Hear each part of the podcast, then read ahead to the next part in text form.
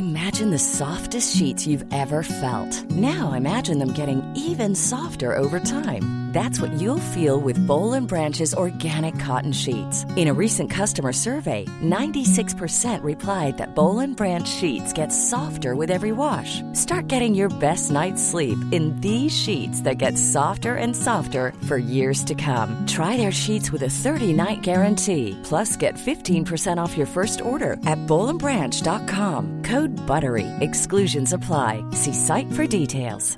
Hey, I'm Ryan Reynolds. At Mint Mobile, we like to do the opposite of what Big Wireless does. They charge you a lot, we charge you a little. So naturally, when they announced they'd be raising their prices due to inflation, we decided to deflate our prices due to not hating you.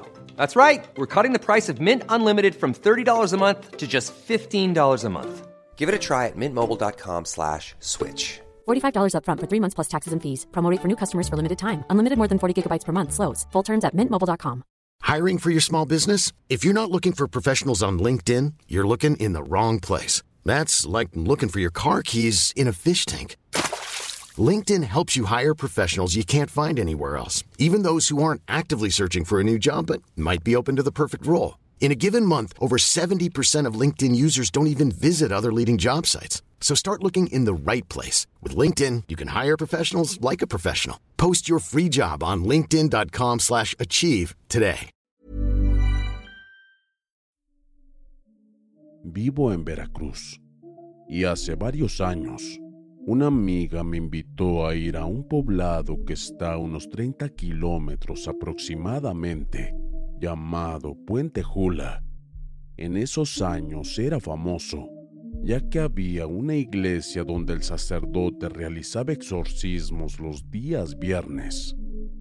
Mi amiga y yo teníamos unos 22 años aproximadamente.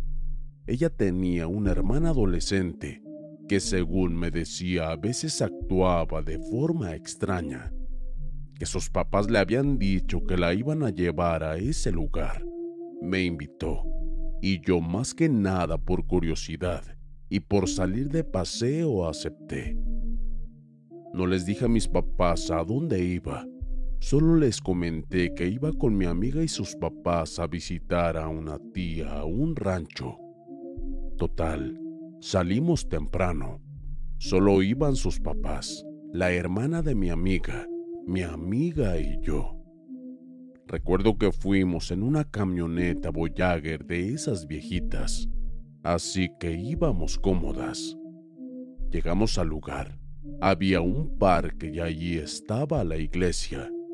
Había muchas personas.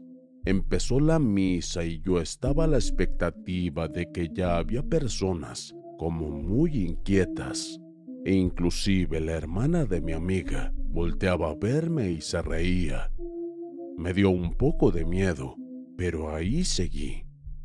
Terminó la misa y el cura dijo que se quedaran los que llevaran a personas con problemas y les dijeron a los familiares y a las personas que aguantaran lo que verían.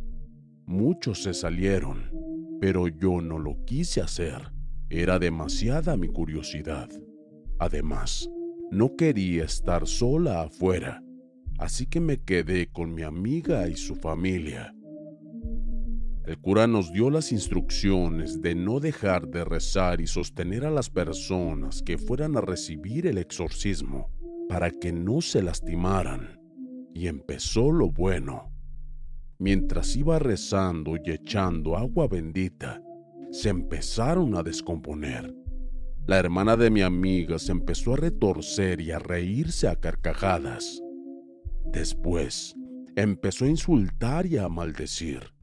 Yo solo atinaba a ayudar a mi amiga a sostener su brazo mientras su papá sostenía el otro brazo y su mamá la sostenía de los hombros. Eso se convirtió en algo para mí terrorífico.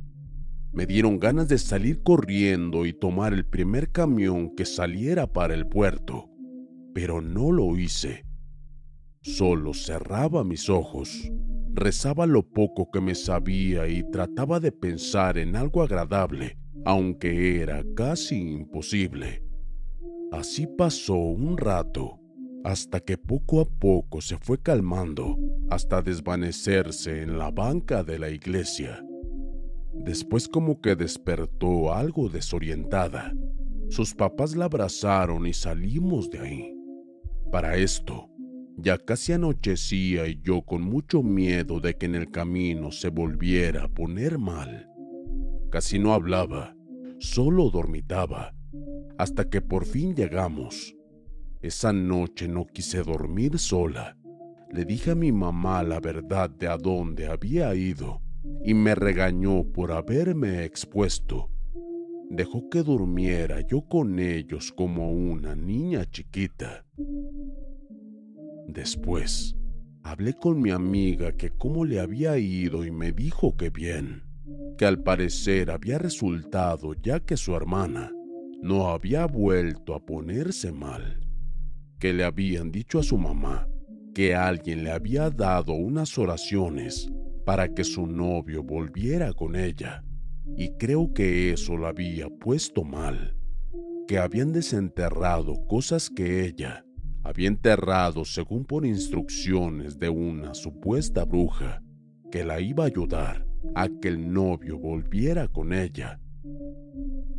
Años después, ellos se fueron a otra ciudad y como era época que no había celulares, pues perdí comunicación con ellos.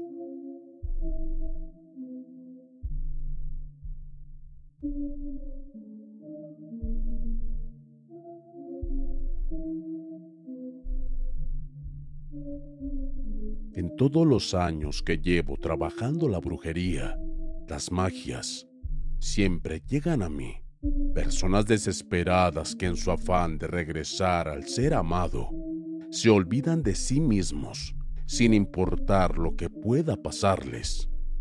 Y si bien haces los rituales de Internet o de libros, eso no te hace una experta ya que ahí jamás te mencionan las consecuencias de realizar un hechizo, ya sea de forma correcta o no. Rosalía era una mujer que lo tenía todo al lado de José, el cual era un hombre de campo que se dedicaba a trabajar y a su familia. Pero al entrar una crisis y al ver la escasez de dinero, no le quedó otra que emigrar a Estados Unidos, donde al principio todo iba bien. Se hacía cargo de su familia y así pasaron los seis meses en que José se debía regresar, pero no lo hizo. Le llamó a Rosalía y le dijo que prefería quedarse, aunque fuera de ilegal, para poder darles una vida mejor, a lo que ella, pese a su desconfianza, aceptó.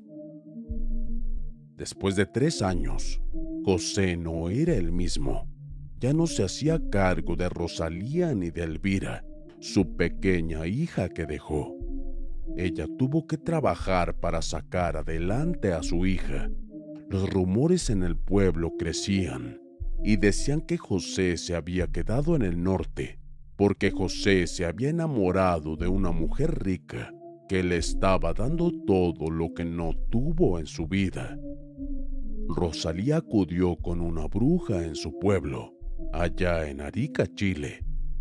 Ella, por medio del tarot, le dijo que José no volvería por voluntad propia y que lo mejor era que se olvidara de él, porque si él regresaba, nada iba a ser como antes, puesto que en él ya no había amor.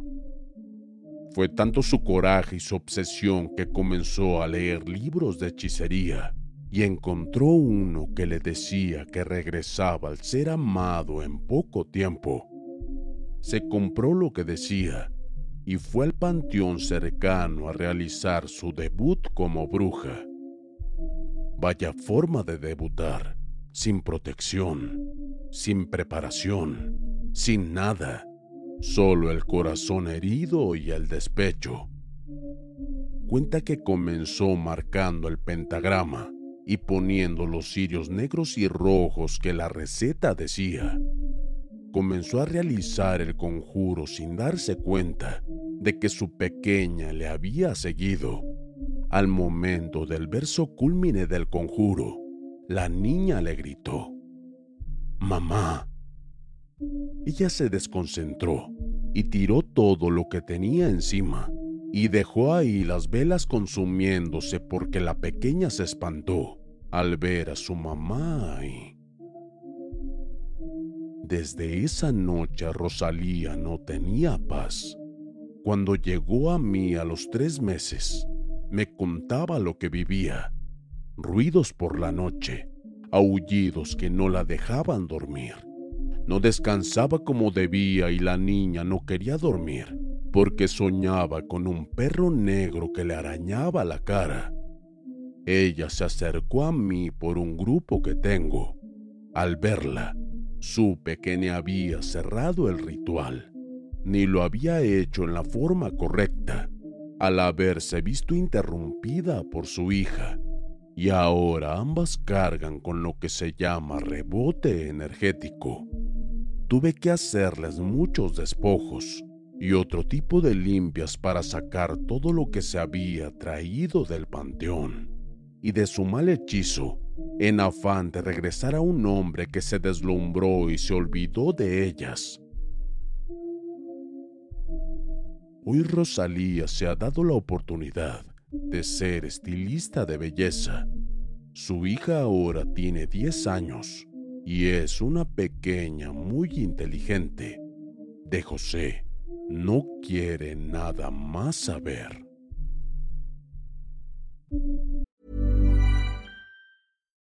Life is full of what ifs. Some awesome, like what if AI could fold your laundry? And some, well, less awesome, like what if you have unexpected medical costs? United Healthcare can help get you covered with Health Protector Guard fixed indemnity insurance plans they supplement your primary plan to help you manage out of pocket costs. No deductibles, no enrollment periods, and especially no more what ifs. Visit uh1.com to find the Health Protector Guard plan for you. Hey, I'm Ryan Reynolds. Recently, I asked Mint Mobile's legal team if big wireless companies are allowed to raise prices due to inflation. They said yes. And then when I asked if raising prices technically violates those onerous two year contracts, they said, What the f are you talking about, you insane Hollywood ass? So to recap, we're cutting the price of Mint Unlimited from $30 a month to just $15 a month. Give it a try at mintmobile.com slash switch. $45 up front for three months plus taxes and fees. Promo for new customers for limited time. Unlimited more than 40 gigabytes per month. Slows. Full terms at mintmobile.com.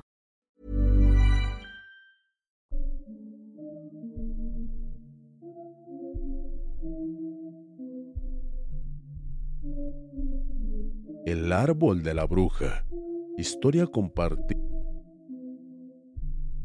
Las brujas son consideradas personas o seres con capacidades de transformar su cuerpo en diferentes animales o en extrañas formas, así como capaces de volar o desfragmentar sus extremidades.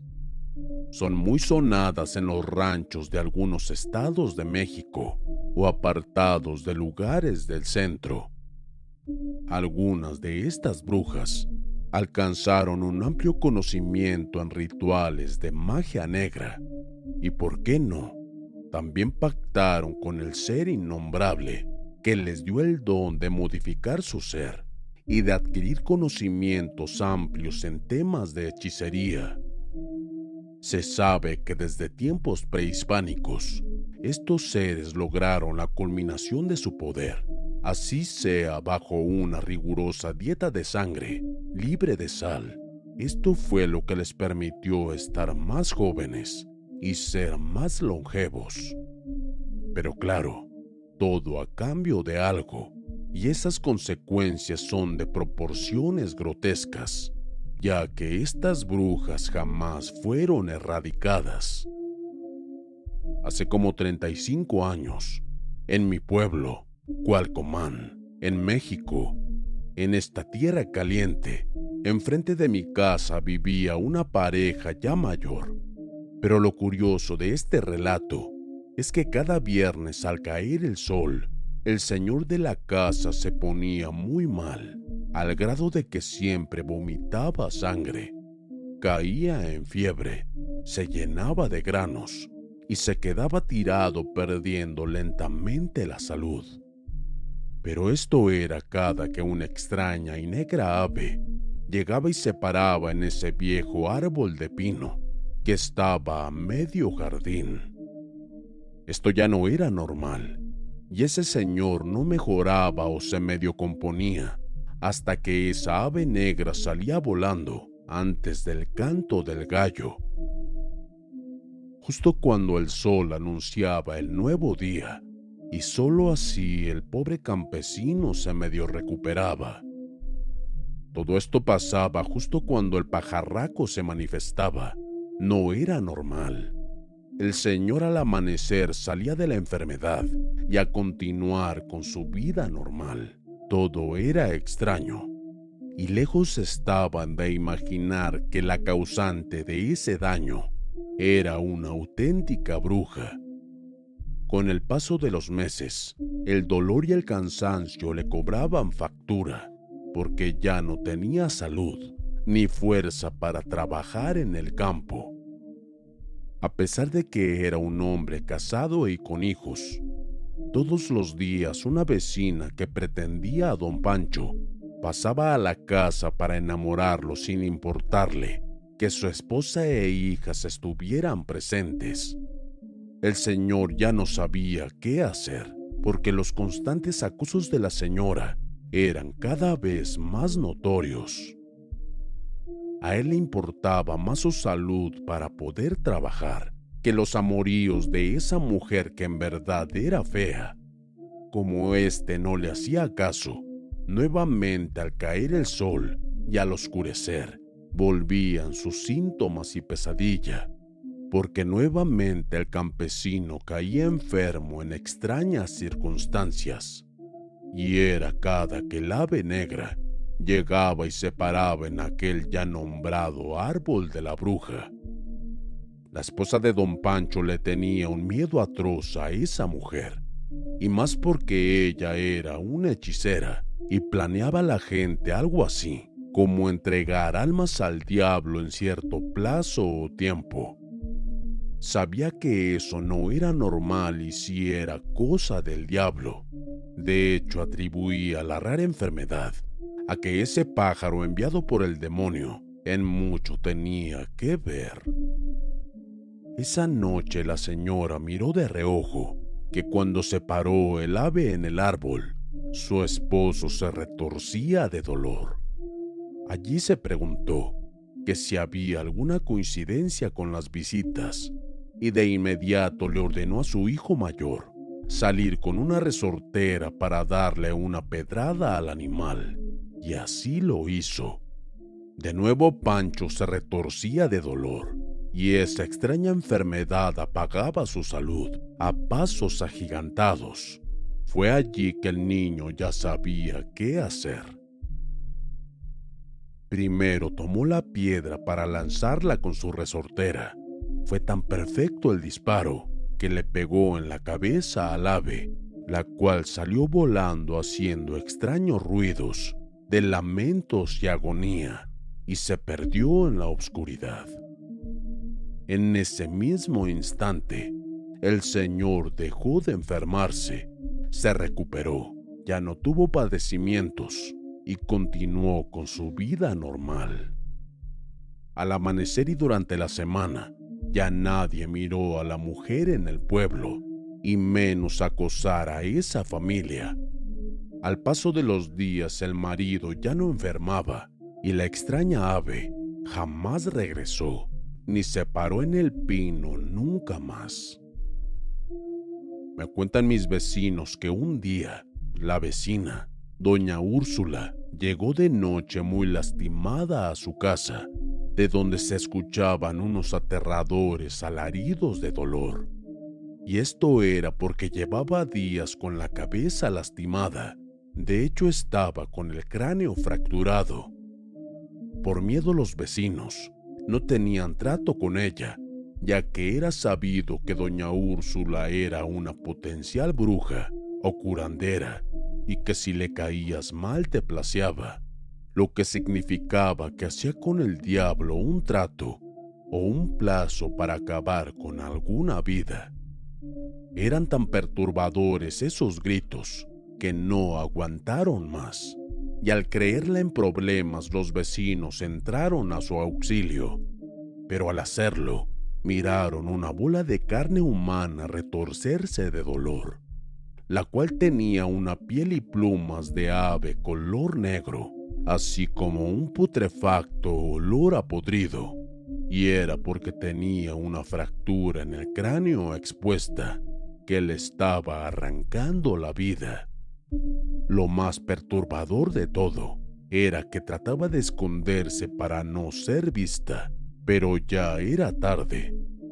Allí entendieron que alguien la lastimó cuando estaba en metamorfosis de ese animal, y al no tener fuerzas para mutar a su estado humano, quedó semiconvertida en ese despojo humano parecido a un costal de carne.